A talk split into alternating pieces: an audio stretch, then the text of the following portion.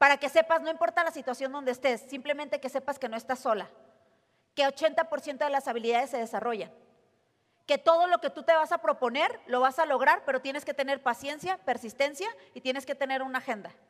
Es sí o sí tenemos que salir adelante. Sí o sí, no hay manera, no es opcional.